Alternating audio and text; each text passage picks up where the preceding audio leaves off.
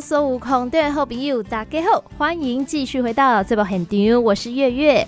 今天我们要持续带您来打诈。哎，今天呢，我们要邀请到嘉义市政府警察局刑事警察大队的侦查佐陈怡莹 NONO 来跟我们更新一下最近有没有什么诈骗的消息吼，要来跟我们持续的宣导怎么样来反诈打诈。我们一起欢迎 NONO NONO，你好，Hello 月月，Hello 各位听众朋友们，大家好。是我们的账户是我们很重要的个资之一，我们的存折啊、硬件跟密码，嗯，通通都不要给别人。假设说我们的提款卡存簿跟密码这些个人呃必须要妥善保管的资料物件啊，任意随意的给了呃第三人或陌生人，一旦呐、啊、这些东西遭到冒用。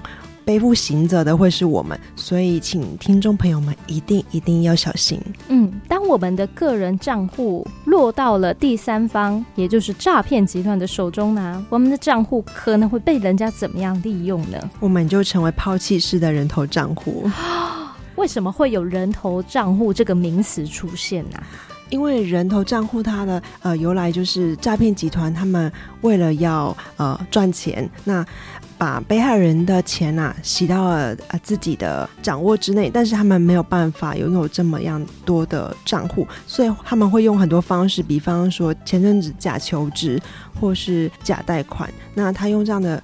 呃，广告的方式在不管是在脸书平台，是在网络张贴购买广告，那吸引啊被害人上门去寻求询问有关于求职或是贷款的一个门路。那他们的用意不外乎就是要请我们寄出存簿啊、提款卡密码这些东西，以提供他们作为洗钱来来使用。哎，这洗钱要怎么洗啊？当账户落到他的手中，当然他的落到他们手中之后，嗯、呃，钱里面。流通性就是被害人啊、呃，可能 A 被害人、B 被害人、C 被害人，全部的钱都会流入你的账户，但是那些钱又不是被你所用，嗯、你的账户当然就成为了诈骗集团的人头账户。嗯哼哼，所以他的目的不是要骗我们存折里的钱哦。不是，他们通常会跟告诉你说，哦，你不需要出资，哦，你只需要提供你的账户。那假设你是假求职，他会告诉你，你只要提供一个存户，嗯、我就可以给你五千元的补助金，我帮你申请就业补助。那甚至还有更高额的。那我最近看到一个诈骗案例是写说啊，你只要提供哦，最高可以提供六个账户，那每一每一个账户，我们公司会帮您跟那个政府申请的补助金。那补助金。一个账户就是五千元，你总共可以最高领三千元补助。那被害人不疑有他，就以 Seven Eleven 交货便把这六张存簿啊、卡片啊，啊，寄到了范闲的手里，然后密码呢就直直接以赖的方式交给对方。哦，哎，可是很奇怪呢，要跟政府申请补助金，我们自己申请就好了，为什么会相信这件事情啊？嗯，被害人可能有、嗯、呃钱财务的一个需求啊。那另外一个方式是，他可能告诉他说，除了补助金之外，我们公司为了要避税，那或者说以购买材料的方式告诉民众说，啊、呃，你这个。存簿必须给我，是因为我为了证明钱是从你这边去购买材料的。你不需要保证金，但是需要你透过你的存部啊，你的户头去购买材料，先支付这个材料，我才确定说你有跟我们公司拿这个材料来应征家庭代工。哦啊，实际那就不是采购家庭代工材料费，那个那个金流就不晓得是从哪里来的。是。哦，您说申请一些补助，或是这个账户提供给我，帮我们公司避税，给你一些 commission 什么的，是，好像听起来是一些比较急需用钱的民众，对、哦，会很容易有这个迫切的需求哦。通常都是学生或社会新鲜人，他们有急需用钱的需求，哦、那又找不到管道的话，或许信贷的一个额度也不高，他们就会上网找这样的门路。他贷不到钱，又急需用钱，对，就会找这种。那诈骗集团在这个网络上，比如说这个假贷款，它上面应该会有一些假的那个讯息，它通常都怎么写啊？可能会写啊、呃，小额贷款啊，然后快速发发款啊，然后呃免保证金啊，免保人啊，他们的呃话术都会让你觉得，哎，申请一笔。贷款借一笔钱很容易哦，然后又不用有太多的负担，对，哦，那很可以几天就把你搞定，是快速拨款，这个就很危险啦。是啊，所以建议大家如果要贷款，嗯、还是要找合法的银行。嗯哼，对，要呃一些一些管道门路啊，还是要再三思一下。嗯，哎，还有一种您刚刚说到的假求职哦。像是呃，我常常在很多的各大网站，比方地方的地方的社团也好，看到有一些大家在讨论说，嗯，假设怀孕妈妈她可能不方便外出，不适合做太劳动工作，就会有人询问说，哎，那现在有没有比较适合怀孕妈妈好工作的一个项目？然后下面就会有很多人贴说，哎呀，那个呃工作啊，呃时间弹性那。嗯呃，我们是按件计酬，那每一单呢、啊、可以是收五十到一百，然后在家就可以操作。那译者私请加 LINE 哦，这样的讯息非常非常的多。那很多时候，如果大家只是想要赚个零用钱，可能。没有想那么多，就会直接私讯联系，那这样是非常危险的方式。因为我们发现，尽管这个家庭代工的一个诈骗模式，我们已经跟大家宣导过很多次，但还是陆陆续续一直不断的有人被害。等到他们发现被害的时候，都都是什么时候啦？大部分是自己的卡片啊。账户遭到警示了，可能已经被警察机关通知，又或者哦，他觉得这是哎不错好康，还可以领补助金，告诉家人朋友。那家人朋友如果呃比较头脑稍微清楚一点的，或许就会点醒这个被害人说：“哎，你寄出去了吗？这个可能要赶快挂失哦，因为这有可能已经落入别人的人头账户了。”哦，所以没有任何一个雇主有权利。叫你提供你的个人账户跟你的提款卡，是求职过程中啊，免不了会遇到很多的一些繁琐的细节啊。这边提供社会新鲜人一个建议啊，呃，求职应征的过程中，老板固然会跟我们要啊、呃，比方说邮局啊或银行的存部的银本，可是绝对不会跟我们要求要金融卡或者是金融卡的密码，哦，这绝对是有问题的哦。是真的只有新鲜人，或者是急需用钱的人比较容易受到这一类型人头账户的诈骗吧？我认为其实不管哪一个年龄层都会，嗯、因为不管是刚刚说的十九岁的，嗯、或是三十几岁，像我前几天看到一个案例，他是一个建筑师的助理，哈、嗯，他三十几岁了，那另外还有五十几岁的家庭主妇，这都是有可能的。大家可能对于这个假求职的手法没有这么的熟悉，那一时不察之下，事实上是认为说。这工作是有弹性的，又有所谓的政府合法补助，很可能就会落入这样的圈套里。通常会是，嗯呃，假设他只有提供一间叫兆丰营哦、玉山玉山营这样子两两家的账户过去，可是他可能一旦被警示了，呃，金融机构他那边会有衍生性账户的问题，所以连带的你个人名下的任何账户都会一起没有办法使用。哦。所以有可能他提供这两家账户，但是他去要用邮局存折领钱也没有办法。被害人大多数有可能是这样的方式才发现自己已经成为人头账户。哦，所以一穷二白的自己没发现原来自己还有被诈骗的价值。是。那那通常我们发现啊自己。收到这样子的通知以后啊，我们该怎么做？哎、欸，奇怪，像例如说金元，我们虽然被当人头账户，但是那个钱不是我们洗的啊，我们会有责任。我们当然有责任啊，像是、嗯、呃，今年已经有修法啦，有关于买布罪跟卖布罪，在于洗钱防治条例第五第十五条之一跟之二都有相关的规定。嗯、那买布罪当然是诈骗集团那边一定会有刑责，那卖布罪的部分啊。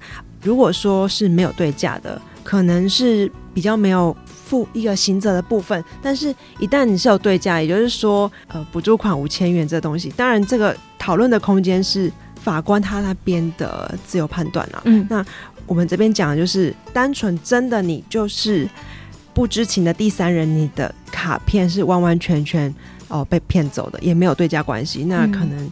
就不会有一个刑责的部分，但是如果你是有相对贵对价，对方是给你两万块、十万、二十万的这样跟你满意的账户哦，嗯、那这样子会有相对的刑责。那另外呢，如果你呃提供账户只要是三个以上的哦，又或者你五年内再犯啊，嗯哦，就不会是单纯的警方告诫，你一定会有一个相关的必须负起的刑事责任。哦，因为我们算帮助诈欺了，嗯是哦，然后还有如果有对价关系，意思是还帮忙洗钱，是不是？就是诈骗集团跟你买账户，你确定是卖给他的，哦，自愿性的人头账户。那这种时候，因为我们很多时候可能也是被话术所骗，虽然说证据上来说的确是领了补助金，可是自己也是受害者啊。这种时候，我们第一时间，我们是要自己上法院吗？有没有什么我们可以尽可能降低自己的损失，保护自己的权利？假设说您真的是呃不幸成为这案例中的被害人，你可以把跟诈骗集团的呃讯息的过程，比方是在社团认识的或加 Line 的一些联系内容，嗯、都记得先呃 copy 或者说先截图下来哦，以保障自己说。呃，自己真的在是在一个不知情的情况下提供了这样的资讯给诈骗集团，以保障自己真的不是所谓的卖布罪里面符合的构成要件。嗯，保留最开始和对方接洽的讯息，这很重要。是，然后就是赶快找律师。对，法官好，检察官认定你是不是被害，这这个说辞啊。律师出来，请律师来帮忙很重要。是，有时候我们一直说我们是无辜的，我也不知道啊。但是他是看证据说话。是，好，那如果这个时候呢，可以请一位律师来帮忙的话呢，哎、欸，是有可能影响结果的哦。嗯，也是有可能。嗯，所以呃，收到这个第一时间呢、啊，请问我们如果是收到法院的消息啊，我们还需要再做报警备案吗？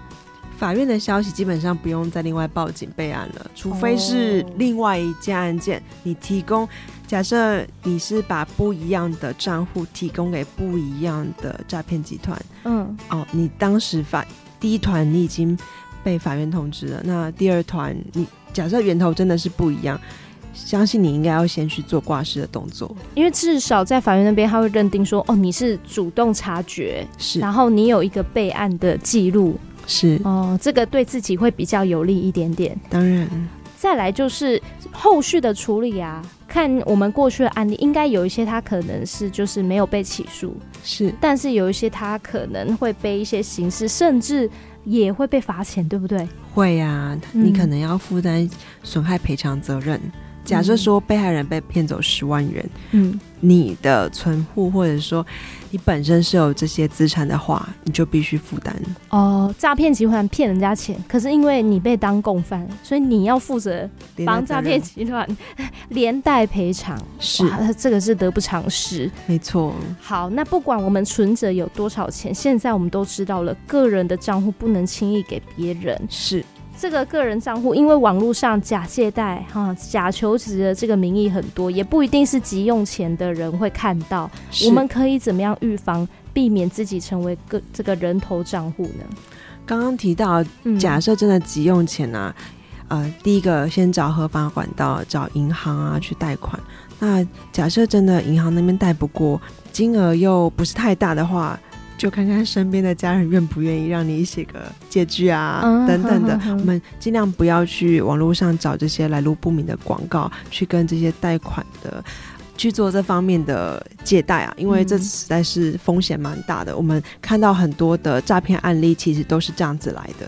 嗯，避免自己被成为人头账户，有一个呃，在求职的听众朋友们呢，也要提醒大家啊，我们的雇主呢，顶多他只会跟您要账户的银本，是好来证明说哦，你有开户啊，这可以代表你的身份，但是他绝对不会跟你要你的卡跟你的密码。是，那接下来呢，我们还要来打诈的第二个，这也是最近很猖獗的一件事情，是。这个叫做钓鱼简讯，钓鱼要钓谁呢？这是什么简讯呀？啊，这是大部分他们都会冒充政府单位去寄送一些催缴简讯啊，然后里面夹带了一些。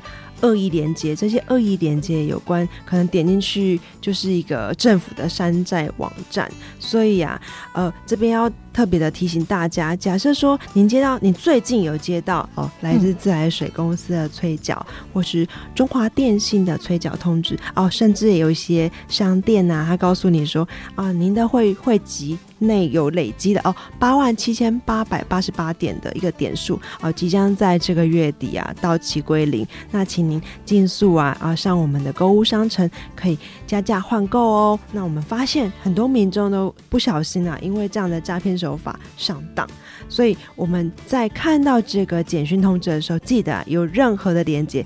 先提高警觉啊，去观察这个连接是不是可能有一些问题。假设是政府单位的，我们记住一个小诀窍：政府单位的网址，它的结尾一定是 .gov.tw。假设不是这个结尾的，我们就必须提高警觉，要当心。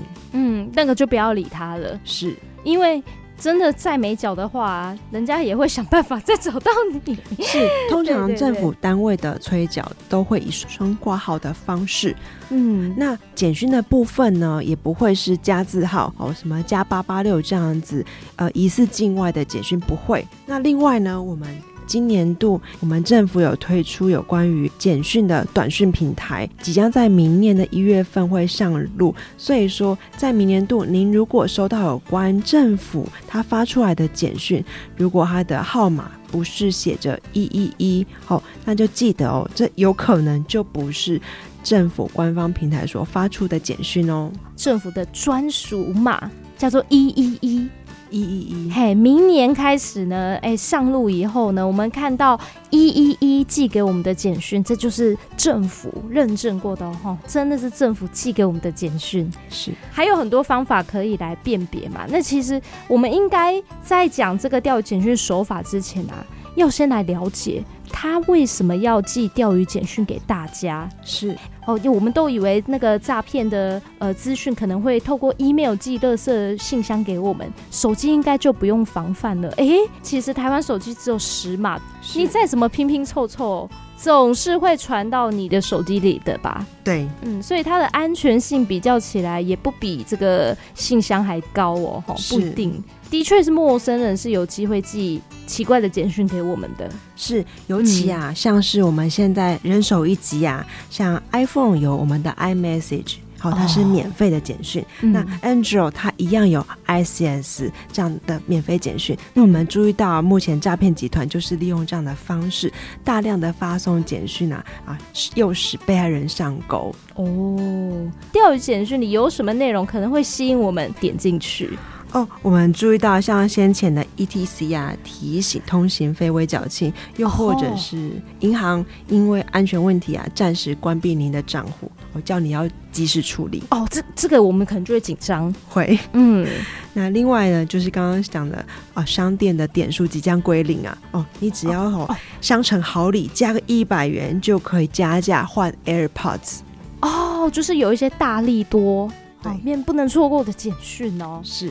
好像还有一些是，例如说那个，我前阵子看到是外送平台的。啊，他好像说什么登录可以送多少元的购物金，这么好康？对对，有哎、欸、有类似这样的内容，是。只要有好康的，千万都要三思啊！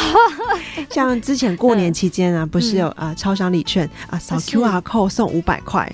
哦，是，嗯，这个也是那时候过年期间很流行的一个诈骗手法，而且他们很贴心，他们还会把那个礼券啊投放到民宅的信箱里面。那你会以为说，哎、哦，是不是里长啊，还是广告员啊，他们发送的？你说煞有其事吗？是哦，好聪明哦，这个我们也有收过。嗯所以他们也会跟时事吧，例如说最近有什么在打促销，或是一一一一的时候，是这个这类的简讯可能就比较多喽。会，你们有没有受理到很多人在投诉这件事情？有啊，有一天那个自来水公司台水、嗯、说他们当日就接到了五十几通民众来询问关于水费催缴的电话，哎、欸。不过那些民众都是有智慧的，他们直接打到台水来询问。嗯，是因为因此我们才呃赶快制作了一系列的图片，告诉民众说这个呃钓鱼简讯的部分啊，恶意连接一定要特别的小心跟注意。哦，所以他们做了一件很对的事情，查证，主动查证。所以他以那个水单来说好了，他是会给了一个连接，还是说给一组电话让我们线上缴费吗？他通常会给我们一组连接。嗯，那既然钓鱼简讯，他一定免不了暗藏着恶意连接。嗯，恶意连接点入之后会出现山寨网站。那就假的自来水公司网站是，然后会诱使我们输入我们的卡号，哦、然后还有 OTP 验证码。嗯、那假设说你本来只是欠费两百七十三元，你可能刷进去瞬间变欧元，是被海外盗刷吗？是，就直接被盗刷了。呵呵呵这些钓鱼简讯提供的恶意的网址，目的都是要骗取我们的信用卡的个那个账户资讯，对不对？对。假设说，呃，您要输入您的 OTP 验证码啊、嗯呃，信用卡线上消费刷卡，它都会要我们一次性简讯密码。那你只要要输入之前，记得多想一想，刚刚我们点进去的这入口网，是不是可信的？嗯还是我们干脆就直接领柜或者转账缴款，又或者我自己的方式是我本身呃就有用那个拍钱包，那拍钱包它本身就有自己的 app，我没有直接呃接受像像我是远传的，我没有直接点远传的立即线上缴费，嗯、我直接用我本身手机的 app 去绑定我这个门号去做缴费。嗯，这样大致上就不会有呃遭受恶意连接攻攻击的一个可能性。那个网站呢、啊，有没有什么破绽呢、啊？网站假设你刚刚提到那个政府的简讯的话，嗯、它一定是 .gov .tw。假设是中华电信、远传电信、台哥大，它一定是他们相关的连接网址。嗯、哦，那我们可以再去他们线上网址去确认说。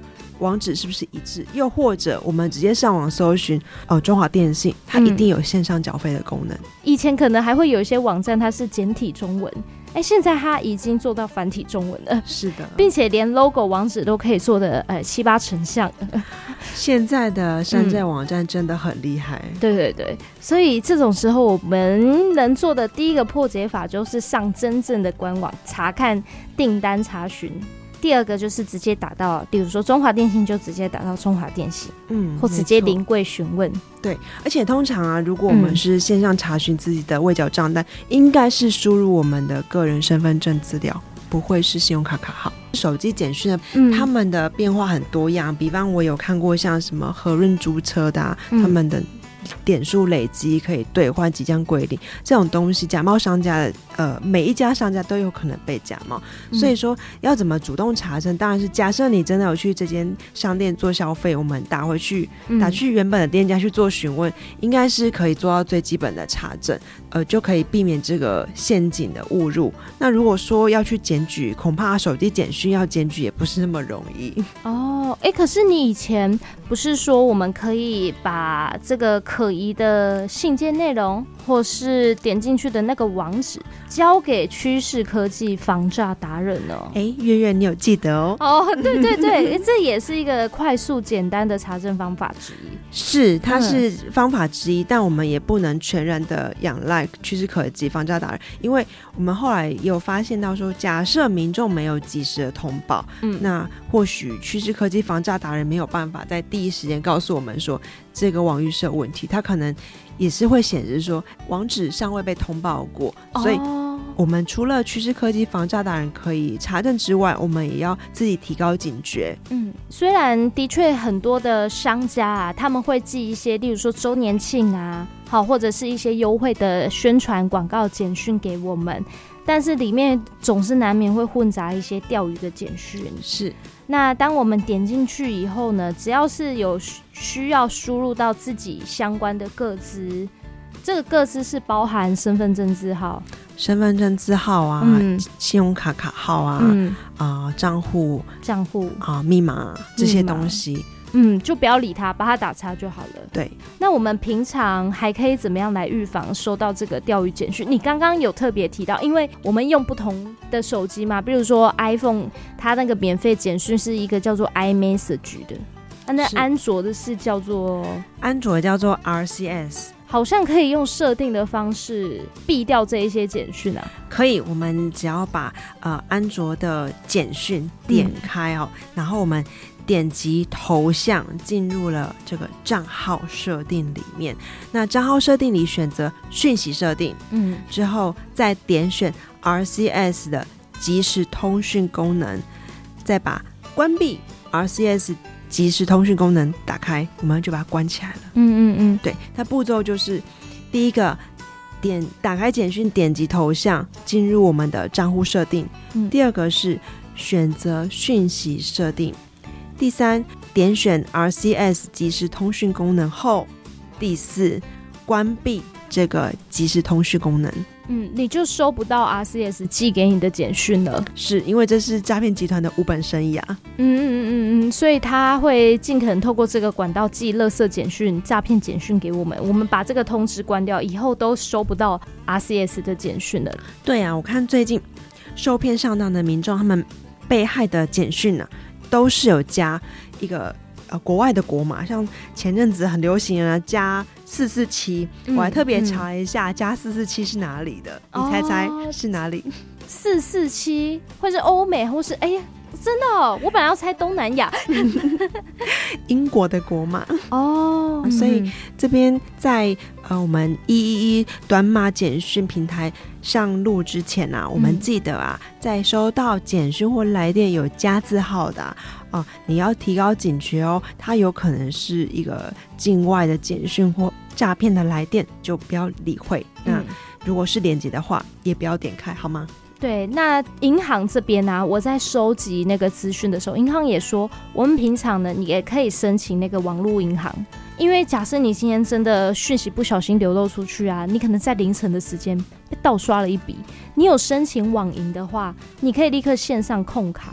哦，线上控卡，对，你可以线上立刻看说，哎、欸，奇怪，怎么凌晨几点我人就在睡觉，怎么有消费？是，嘿，这也是一个方法。嗯，这是一个很棒的方式。像我本身有在用的信用卡公司，嗯、我也都有申请线上的呃 app。那假设说我们有刷卡，它会立即通知。对，而且它会跳交易的来源是从哪边扣的。对，嘿，这样我们也可以进一步的防止被盗刷。是，嘿，就算真的被盗，你可以第一时间发现。是，好，那最重要的呢，就是这个简讯啊，因为我们的号码其实很容易拼拼凑凑。被人家猜出来的，所以我们人人都有可能会收到钓鱼简讯。是的，那当这个好康送过来的时候，记得要查证。嗯，那刚刚月月提到说，如果我们看到银行账户吼被寄发简讯通知，可能要关闭使用等等，会紧张，对不对？嗯，那很方便，我们。嘉义市这么小，我们就直接直奔银行好吗？不要太紧张，一个不查就点进这个链接里了。了解，好，那最后呢，节目我们还要再分享一个好康给大家，邀请大家呢在防诈的同时，还还可以来抽好礼，抽好礼哦。嗯，呃，我们在最近啊有举办两个小小小的抽奖活动，嗯，但他送的是一个呃。蛮不错的一个限量好礼，是我们的警察局限量发售的警察大白熊的桌上型公仔哦，很可爱。它还有总共六面小举旗啊，啊后面的那 QR code 扫进去都有我们我们的 AR 扩增实境的模组，可以跟它拍照互动。那可以跟它做题目，提升我们的防诈免疫力。那方法就是呢，啊，可以上我们嘉义市政府警察局的脸书官方网站啊，看看啊，最近置顶的两则贴文。一则是有关艺人大支帮我们拍摄的假投资温馨防诈影片，那另外一个是呃天真小钓手的钓饵图鉴哦，也就是我们刚刚提到的自来水公司的催缴简讯。我们一个是影片，一个是图文啊，相信如果阅读后啊，欣赏后影片啊，都能够对民众啊。呃，对于这个防诈意识有所提升啊，那只要在下面留下指定任务的关键字，tag 你三位好朋友，在我们十一月二十七号，我们会抽出这个限量好礼的得主。那每一则活动都有两个机会，总共是四个。那活动到十一月二十六日的晚间二十四时止哦，啊。要参加的朋友，请手刀前往哦。嗯，听起来没有很困难嘛？没有没有，而且大白熊呢是只抽不卖的。当然，嗯，好，那是非常 cute 的。但是呢，抽奖的本意呢是希望大家可以借此呢复习一下，然后更新一下防诈知识。是，呃，关注一下我们的防诈讯息啊。嗯嗯嗯，好，诈骗呢，唉，虽然说可能防不胜防，他们可能今天听到自来水这一招被破解，又会在想还有什么，但是呢，我们还是会持续的来打诈。是，所以有一个顺口溜要送给听众朋友们。好。催缴简讯莫慌张，嗯、主动查证不上当。这个礼拜以前都可以上嘉义市政府警察局的网站，大家一起来参与这个防诈的抽奖。那今天也非常谢谢 NONO 来跟我们科普人头账户跟钓鱼简讯的知识哦，谢谢你，谢谢大家。好，听众朋友我们要跟你说再见喽，拜拜，拜拜。